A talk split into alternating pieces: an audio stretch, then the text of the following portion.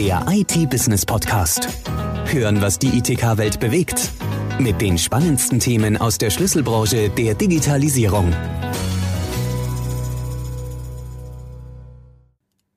Hallo und herzlich willkommen zu einer neuen Folge der IT-Business Podcast. Mein Name ist Silvia Lösel und ich habe mir angesichts der Veröffentlichung der Corona-Warn-App gedacht, da wäre es doch mal ganz interessant, ein wenig tiefer zu blicken. Und zwar in Hinblick auf die Anwendbarkeit der App in Unternehmen, um die Mitarbeitersicherheit zu gewährleisten, aber auch in Hinblick auf Ängste und Unsicherheiten, die App überhaupt zu installieren. Und wenn man da mal genau hinschaut, ist man schnell beim Thema Vertrauen. Vertrauen in die Sicherheit der Daten, die man preisgibt, und damit letztendlich Vertrauen in die Unternehmen, denen man seine Daten anvertraut. Zwei spannende Aspekte, finde ich. Und für die habe ich mir auch zwei Experten ans Mikro geholt. Aber dazu gleich mehr. Ja, die Corona-Warn-App ist seit Mitte Juni auf dem Markt und kann für iOS und Android-Geräte heruntergeladen werden. Um aussagekräftige Werte zu erhalten und um dadurch dann auch wirklich Schutz bieten zu können, war die Maßgabe, dass rund 15 Prozent der Bevölkerung diese installiert haben müssen. Und diese Schwelle wurde jetzt auch tatsächlich überschritten. Mit einer Downloadzahl von über 14 Millionen, was rund 17 Prozent der Gesamtbevölkerung entspricht. Das heißt aber auch im Umkehrschluss, dass 83 Prozent der Bevölkerung die App nicht haben. Und auch dafür gibt es vielfältige Gründe. Mm, aber zunächst, um mal so ein kleines Stimmungsbild zu zeichnen, haben wir uns einfach mal so umgehört, wie die Meinungen rund um die Corona-Warn-App so sind. Ich habe die Warn-App installiert, weil ich der Meinung bin, dass sich auf diesem Wege schnellstmöglich Infektionsketten äh, rückverfolgbar machen und je schneller man reagieren kann, desto schneller kann geholfen werden.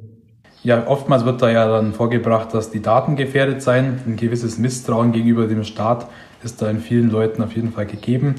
Ist auch gewissermaßen sicherlich nachvollziehbar. Aber ich glaube, die App wurde jetzt über Monate hinweg unter Einsatz von enorm viel Geld entwickelt.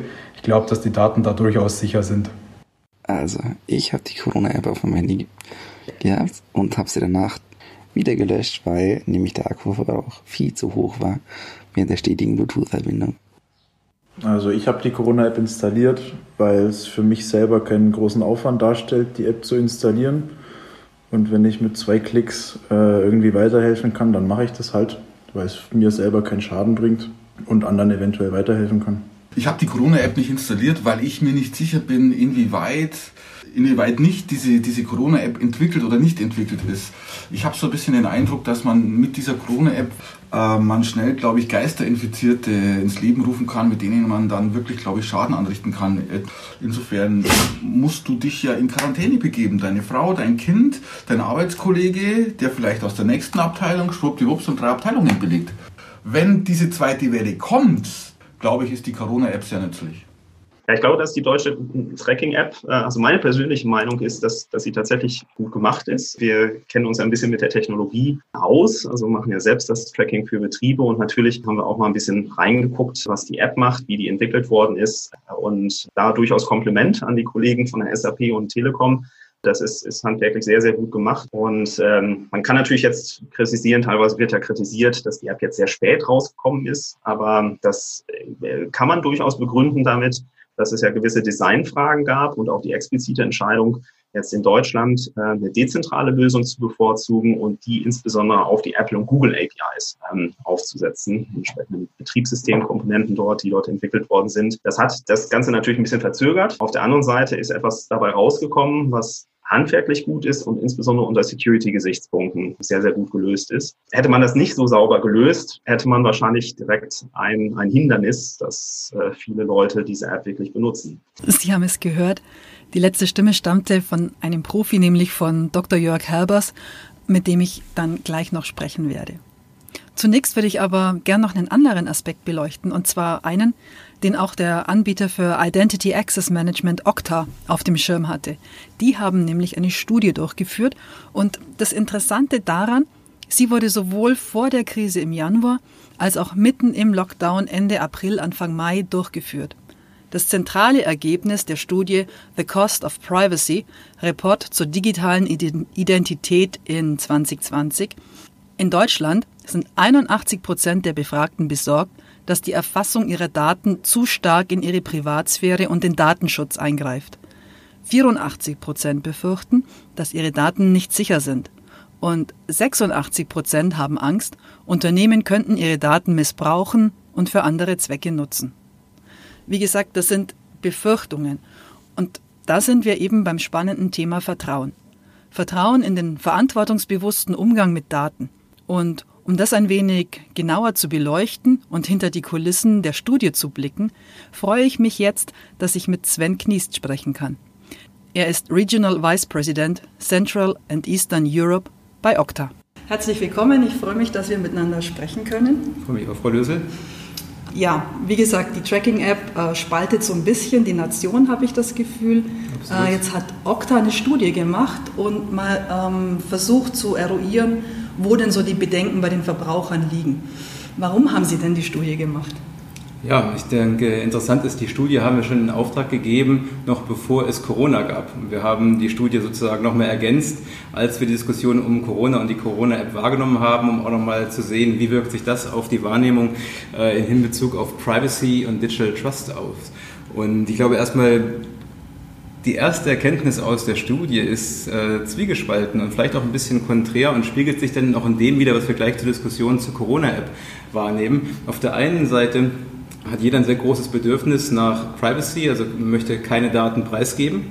Auf der anderen Seite ist es aber so, dass äh, viele Personen gar nicht wissen, welche Dienste überhaupt welche Daten von ihnen äh, einfordern oder absaugen oder nutzen. Und das ist eine sehr große Diskrepanz. Und Sprich, sage ich mal, die Studie setzt, geht ein bisschen weiter, als es, sage ich mal, letztlich nur auf die Tracking-App. Das war also quasi der Auslöser, aber eigentlich kann man das auf viel mehr Bereiche spannen. Das war grundsätzlich als generell angelegt zum Thema Privacy, also nicht auf die Corona-App, aber hat natürlich mit dem Corona-App jetzt einen Aufhänger, zu dem jeder eine Meinung hat und sich jeder vor allen Dingen, das ist sehr wichtig, mit dem Thema auch genau auseinandersetzt. Ja. Und äh, was waren denn so die, die, die Hauptursachen, die Hauptgründe, wo die Verbraucher sagen, nee, da haben wir jetzt Zweifel und Bedenken? Und gibt es äh, da Möglichkeiten, diese Bedenken zu zerstreuen?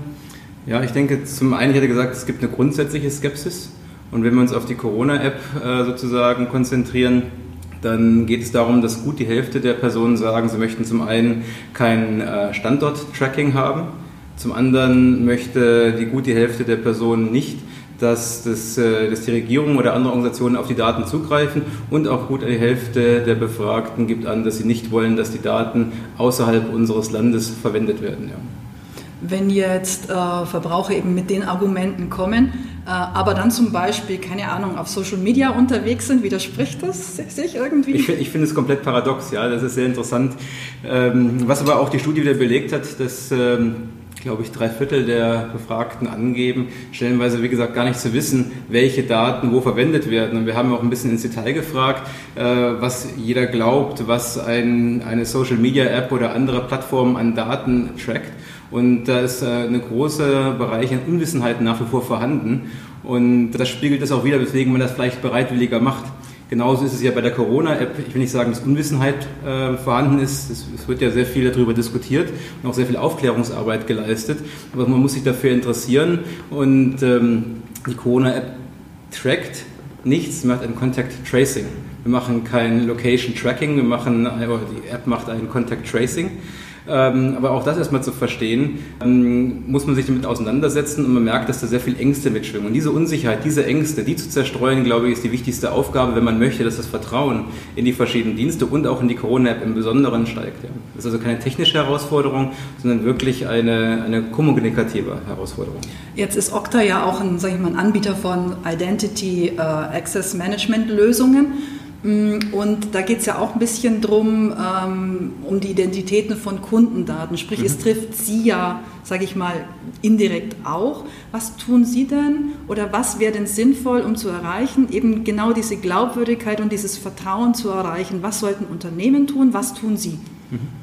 Ich denke grundsätzlich erstmal, das war sicherlich auch ein, ein Interessenslage für uns, für diese Studie, um das ein bisschen herauszufühlen, ist äh, Transparenz zu schaffen. Ich glaube, Vertrauen fußt auf Transparenz und wenn wir als Anwender, wir sind ja auch alle äh, privat genauso Nutzer verschiedener Dienste, wenn wir als Anwender verstehen, welche Daten für welchen Zweck erhoben werden und bewusst uns entscheiden können, ja, ich habe einen Nutzen davon und deswegen gebe ich sozusagen meinen Konsent, meine Einverständniserklärung dafür, dies für diesen Rahmen besonders zu tun, ähm, glaube ich, ist ähm, die Akzeptanz, der digitale, das digitale Vertrauen, Digital Trust gegeben. Und ich glaube, das wird ein wichtiger Punkt für die Zukunft sein. Für uns als Okta, wir stehen für Digital Trust, wir stehen für Neutralität. Ähm, unser Geschäftszweck ist nicht, die Daten unserer Kunden entsprechend auszuwerten. Insofern ist für uns äh, das große Bestreben, unseren Kunden dabei zu helfen, Plattformen zu bauen, die ihnen wiederum helfen, digitales Vertrauen bei ihren Kunden zu erzielen. Ja. Jetzt haben Sie gesagt, äh, Digital Trust wird in Zukunft immer wichtiger. Ja. Hm, warum? Ja, ich denke, die Corona-App ist da ein wunderbarer Nukleus, weil wir sehen, wir haben eine App hier, wo, glaube ich, keiner über den Nutzen dieser App grundsätzlich streiten wird. Es ist allen klar, es wird uns helfen, Corona entsprechend besser äh, einzugrenzen oder eine zweite Welle vielleicht ganz zu verhindern. Ich glaube, der Nutzen, habe ich auch noch keine Stimmen gehört, die das in Frage stellen. Da müsste man sagen, wenn der Nutzen doch so klar ist, dann Geld kostet es ja auch keine. Ähm, dann müsste die Akzeptanz ja maximal groß sein. Und wir sehen, das ist nicht der Fall. Die Bevölkerung, Sie haben es angesprochen, ist gespalten. Und wenn Sie ganz jetzt auf einen kommerziellen Dienst sozusagen adaptieren, dann würden Sie ja auch die Zielvorstellung haben, wir haben ein wunderbares Produkt, es ist maximal sicher, aber es wird nicht akzeptiert am Markt. Und das ist das, was ich mit äh, Digital Trust meine. Sobald wir als Verbraucher verstehen, welche Daten genutzt werden, für welchen Zweck, und die Innovation, die in den ganzen Produkten drin steht, die kommt ja von den Daten, die gesammelt werden. Ich bereit bin, sozusagen meine Daten auch preiszugeben, wird die Akzeptanz steigen und die Sicherheit wird, äh, wird steigen der einzelnen Applikationen. Deswegen glaube ich, wird Digital Trust eine neue Messgröße werden, wie wir digitale Produkte erstellen und auch konsumieren. Ja. Ich habe so ein bisschen das Gefühl, dass viele Firmen da vielleicht auch eine Hemmschwelle haben, sprich so ein bisschen Angst, das transparent zu machen, weil das ja immer, sage ich mal, traditionell ist das ja mit Ängsten auch auf Verbraucherseite behaftet. Ähm, sprich, jetzt den Dreh zu machen, damit sehr, sehr transparent zu werden, ich glaube, da haben viele einfach eine Hemmschwelle, wahrscheinlich unberechtigterweise. Sie meinen Hemmschwelle seit der Verbraucher oder der Unternehmen? Eher der Unternehmen. Der Unternehmen, ja. Ähm, Weil man setzt sich damit ja vielleicht ähm, einer, eher, eher einer Diskussion aus, die man vielleicht eher vermeiden möchte. Aber immer wenn man sowas vermeidet, wird es wahrscheinlich problematischer, als wenn man es aktiv angeht. Wenn wir die Zeit ein bisschen zurückdrehen, muss man ja ganz klar sagen, dass durch die Datenschutzgrundverordnung zum ersten Mal schon ein ganz anderer Fokus auf dieses grundsätzliche Thema personenbezogene Daten, Datenschutz gelegt wurden. Das war schon für viele eine große Herausforderung. Und, aber das hat das Unternehmen betroffen. Die Unternehmen mussten sich daran ausrichten. Das ist nichts, was wir als, äh, als Anwender wahrgenommen haben, außer dass wir halt Konsent geben mussten, dass personenbezogene Daten äh, genutzt werden. Ich glaube, diese gewisse Scheu davor liegt immer noch daran, es auch so schwer messbar zu machen. Einfach für sich selber zu definieren, welche Daten nutze ich, wofür, ähm, das transparent zu machen, ist mir, sind wir, glaube ich, einfach nicht gewöhnt. Und ich will das Beispiel nochmal äh, strapazieren, nicht der Corona-App diesmal, sondern auch von bekannten Diensten, die gerade in der, in der jetzigen Phase ähm, sich starker Beliebtheit im Bereich Collaboration erfreut haben, ähm, wo es eine sehr große Diskussion gab, auch in der Presse, ist dieser Dienst sicher? Ähm, wo es, glaube ich, gar nicht mehr so stark darum ging, ist dieser Dienst sicher, sondern es gab eine wahrgenommene Unsicherheit. Ob die jetzt an dem Anbieter lag oder an dem, wie es genutzt wurde, ist eine andere Diskussion. Aber die, die, äh, die Auswirkung davon war ja, dass die Akzeptanz von diesem Dienst massiv, in den, massiv gesunken ist. Wo wir sehen, Digital Trust ist wichtig und wenn man ein solcher Anbieter ist, glaube ich, ist es unglaublich wichtig, ähnlich wie wir es bei Okta auch machen, zu sagen, welche Daten verarbeiten wir wie, für welchen Zweck und dann äh, hat man die Diskussion auch nicht unter Umständen äh, einen digitalen Vertrauensverlust zu erleiden. Sie als Okta, sage ich mal, als Security-Anbieter, als Identity-Management-Anbieter, merken Sie jetzt im Zuge von Corona, Homeoffice und so weiter, dass Sie da viel mehr Kunden jetzt gewinnen, dass die Nachfrage auch steigt? Ja, ich denke, es ist so ein, so ein Weckruf gewesen. Viele IT-Leiter wissen, wovon ich rede. Freitags wurde entschieden von der Geschäftsführung, dass am Montag alle zu Hause bleiben. Das war, glaube ich, für verschiedene Organisationen ein gewisser Stresstest, je nachdem, in welchem Umfeld man IT-seitig tätig war. Und was wir merken, ist, dass mittlerweile einfach die Arbeit flexibler geworden ist. Man möchte von verschiedenen Orten auf eigentlich idealerweise alle Dienste sicher zugreifen können. Gibt es natürlich technologische Konzepte, die das früher auch schon möglich gemacht haben, VPN-Zugänge zum Beispiel, aber die sind natürlich mitnichten ähm, für die ganze Belegschaft ausgelegt gewesen. Da gab es ja auch schon die nettesten Geschichten darum. Ähm, insofern ja, wir sehen dann sehr starken Anstieg, ähm, weil neue Dienste eingeführt werden, gerade was das Thema Collaboration angeht, was das Thema File-Sharing angeht, alles, was Sie brauchen, um produktiv von verschiedenen Orten aus zu arbeiten oder halt auch der Zugriff auf wichtige Kernapplikationen, die nur im Rechenzentrum verfügbar sind. Ähm, alles hat massiv zugenommen. Und äh, dementsprechend glaube ich, dass wir das neue Normal wesentlich mobiler und äh, agiler erleben, auch IT-seitig als Anwender, als das noch vor wenigen Monaten der Fall war. Ja. Glauben Sie, dass das bleibt? Ja, ich glaube, dass das bleibt. Ich glaube, das ähm, sind ja auch wieder mehrere Faktoren, die hier mit reinspielen, warum das bleibt. Ähm, Punkt eins, glaube ich, ist wieder das Thema Vertrauen, dass wir als äh, Arbeitgeber, dass wir als Mitarbeiter gesehen haben, ich muss nicht fünf Tage die Woche vom Büro arbeiten. Es hat durchaus Vorteile, auch mal von vielleicht zu Hause zu arbeiten, unterwegs zu arbeiten. Und ich glaube auch, dass die, ähm, das Vertrauen des Unternehmens selber in die IT, solche Dienste sicher bereitstellen zu können, weil das war der größte Hemmschuh, dass man gesagt hat, das können wir aus datenschutzrechtlichen Gründen gar nicht machen. Das ist nicht sicher, weil das frühere Security-Konzepte natürlich die Firewall und das Unternehmensnetzwerk als ultimative Grenze gesehen haben. Ähm, und ich glaube, jetzt äh, im Zuge auch von Zero Trust Konzepten, die eingeführt werden, also die Grundlagen geschaffen werden, alle Dienste sicher von überall nutzen zu können, ähm, ist nur mit Vorteilen behaftet. Es gibt für mich keine Nachteile und deswegen glaube ich, äh, wird das das neue Normal werden, ja. Dann war es ja gut, dass die Cloud schon da war, bevor Corona kam. Ich glaube, da sagen Sie was sehr Wahres. Also ich möchte, hätte mir das, glaube ich, das geht wahrscheinlich vielen so, ich hätte mir das vor zehn Jahren gar nicht äh, vorstellen wollen. Dann wäre, glaube ich, für die Arbeitswelt die Auswirkungen dieses Remote Works ganz anders gewesen. Ich glaube, wir hätten auch ganz andere Diskussionen gehabt, ob das in dem Maß überhaupt möglich gewesen wäre. Insofern ja, das stimmt. Da können wir alle dankbar sein, dass wir die Technologien mittlerweile haben, um entsprechend produktiv zu sein, auch wenn wir nicht im Büro sind. Ja. Herr Kniest, herzlichen Dank für das Gespräch. War Sehr super gerne. interessant und äh, alles Gute. Danke Ihnen. Genauso wie es Skeptiker gibt, die die Corona-Warn-App gar nicht installieren möchten, gibt es andererseits aber auch das Bedürfnis, für noch mehr Sicherheit zu sorgen. Das kann überall dort der Fall sein, wo im betrieblichen Umfeld zusammengearbeitet wird. Doch genau dafür ist die Corona-Warn-App eben nicht gemacht. Denn mit der Corona-App erfasste Kontakte bleiben bis zum Schluss anonym, um sowohl eben die Akzeptanz der breiten Bevölkerung als auch die Privatsphäre der einzelnen Nutzer sicherzustellen. Für die Umsetzung des Infektionsschutzes in Unternehmen ist die App eben aus diesem Grund ungeeignet. Hier kann man aber auf andere Lösungen zurückgreifen. Wie die aussehen können, das weiß Dr. Jörg Herbers. Er ist Bereichsleiter Workforce Management beim Aachener Optimierungsspezialisten Inform. Sie sagen, dass die äh, Warn-App ungeeignet ist für Unternehmen. Warum denn?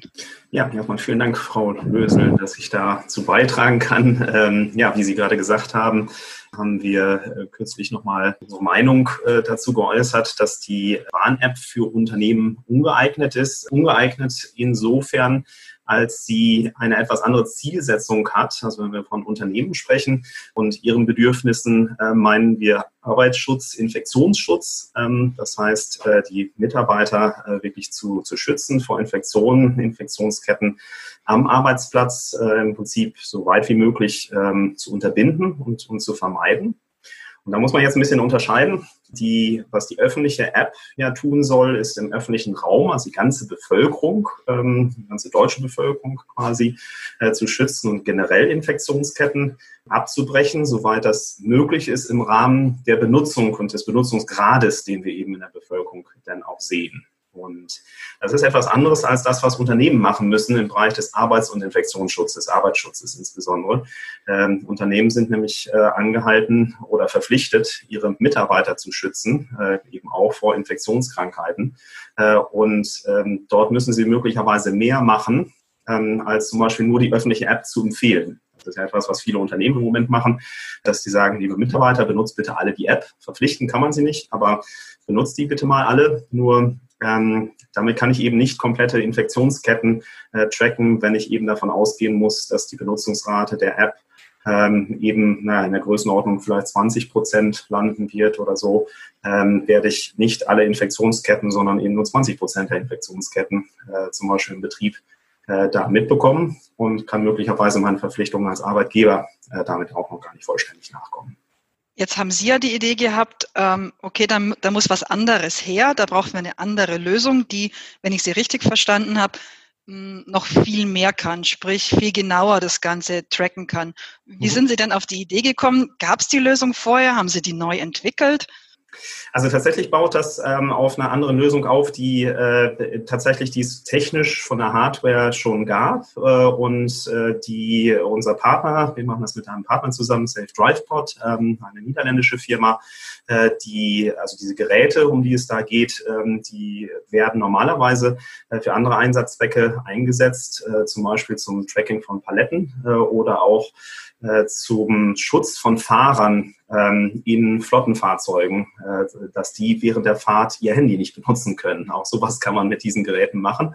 Äh, und eben mit einer anderen Firmware-Programmierung. Ähm, jetzt äh, kann man eben diesen Corona-Tracer äh, konnte man daraus äh, machen sozusagen und äh, da damit eben diesem betrieblichen Infektionsschutz deutlich besser nachkommen äh, als man es eben mit der Benutzungsrate der App machen kann. Das ist auch nicht exklusiv, also äh, überhaupt nichts einzuwenden gegen die App. Das ist eine tolle Sache, äh, dass wir die jetzt haben. Aber es ist ein bisschen was anderes als das, was Unternehmen zum Schutz ihrer Mitarbeiter machen müssen.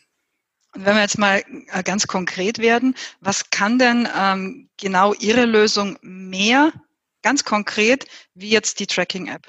Ja, also im Kern macht unsere Lösung, also diese kleinen Corona-Tracer, ähm, machen eigentlich das Gleiche, also sogar technisch das Gleiche. Also sie basieren auf Bluetooth, Bluetooth Low Energy, das, was eben auch Handys benutzen, äh, wenn man äh, die App benutzt. Der große Unterschied ist eigentlich das Einsatzszenario. Wofür benutze ich diese Geräte? Ähm, wenn ich die App habe, dann, naja, nehme ich mein privates Smartphone und entweder installiere ich die App oder ich installiere sie nicht. Äh, das ist meine freie Entscheidung das zu tun. Ähm, wenn Betriebe ihre Mitarbeiter vor Ort schützen wollen, also es geht wirklich um die Mitarbeiter, die vor Ort sind, nicht diejenigen, die im Homeoffice sind, äh, das ist ja auch ein Infektionsschutz, aber es gibt eben Produktionsbetriebe, Logistikbetriebe und so weiter, die Mitarbeiter vor Ort haben. Und wenn ich dort Infektionsketten genauer nachverfolgen will, muss ich irgendwie dafür sorgen, dass jeder mitmacht. Das muss ich natürlich vereinbaren zwischen Arbeitnehmerseite, Arbeitgeberseite, ob ich sowas tun will. Wenn ich aber sage, okay, das, das wollen wir zusammen tun für den Infektionsschutz der Mitarbeiter, ist ja auch im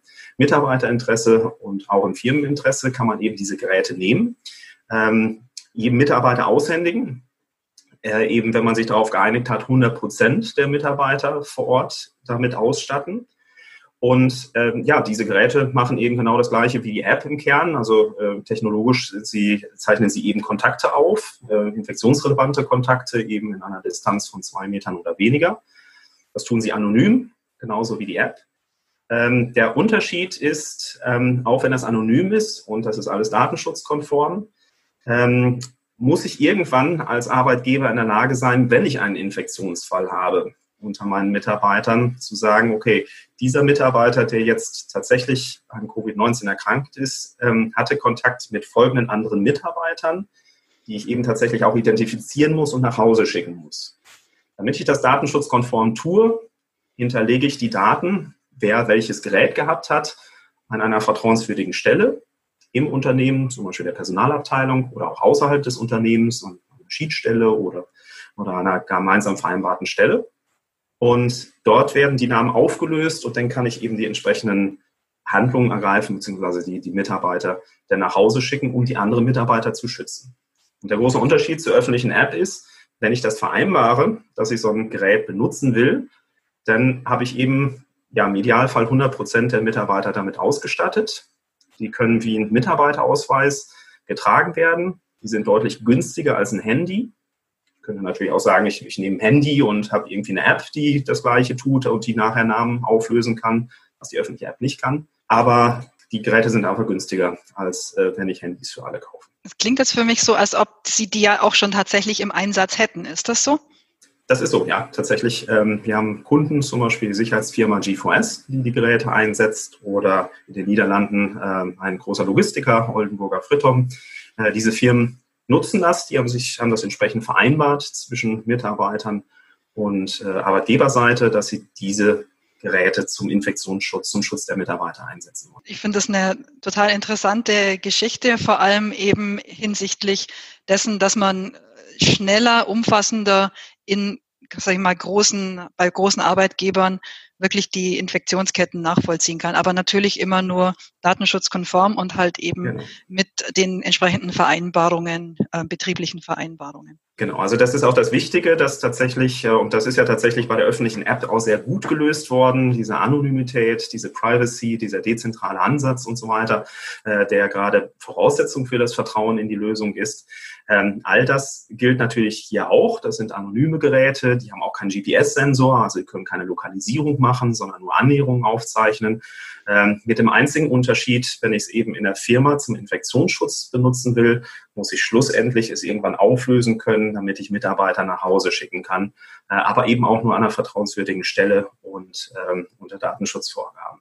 Und ja, das, das macht dann äh, schlussendlich den Unterschied in der Wirksamkeit aus ist ein anderes Problem, was ich damit löse sozusagen.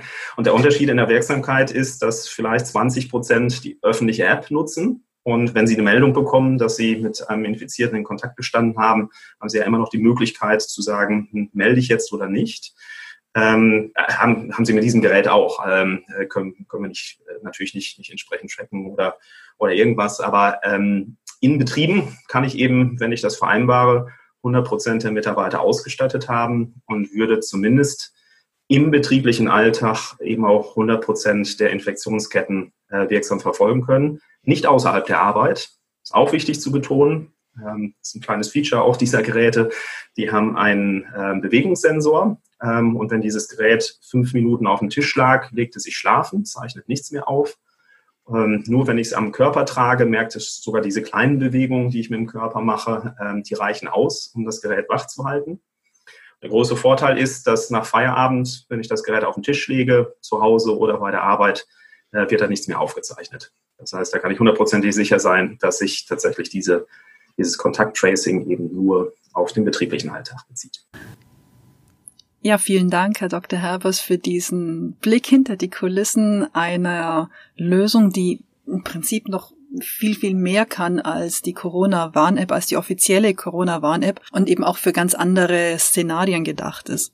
Und spannend finde ich immer auch eben den Gedanken und der umfasst im Prinzip jetzt alles, was wir gerade eben gehört haben, äh, den Gedanken des Digital Trust. Denn, und das ist so ein bisschen mein Fazit, egal wie eine Lösung aussieht oder wie eine Lösung aussieht, die man wählt, zentrales Element ist und bleibt der verantwortungsvolle Umgang aller Beteiligten mit den Daten. Die Offenlegung des Verwendungszwecks und eben auch ein transparenter Workflow. Das war der IT Business Podcast. Ich wünsche Ihnen alles Gute. Bleiben Sie gesund.